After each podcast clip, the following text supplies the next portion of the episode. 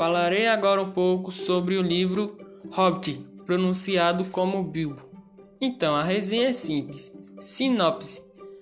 Então, um Bilbo pacato e satisfeito cuja vida vira de cabeça para baixo, quando ele se junta ao mago Kendalf e aos 13 anões em sua jornada para rever um tesouro roubado.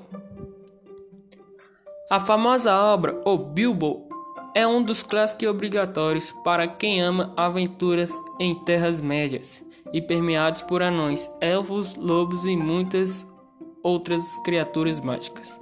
É uma das maiores literatura é, infanto-juvenil.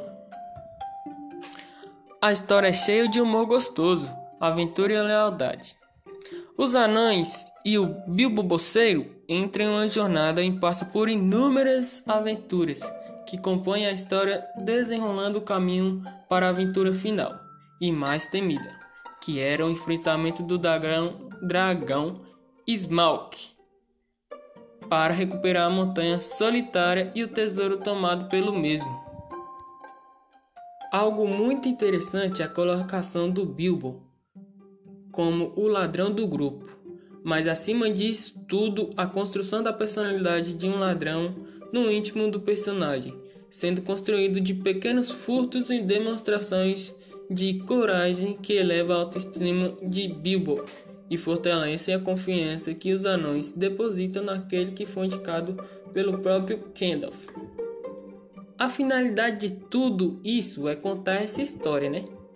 O livro possui um mapa de parte da Terra-média usado por eles na viagem, fazendo com que o leitor consiga se situar bem dentro da história e percorrer com eles por meio dos vales, das montanhas e das florestas sombrias.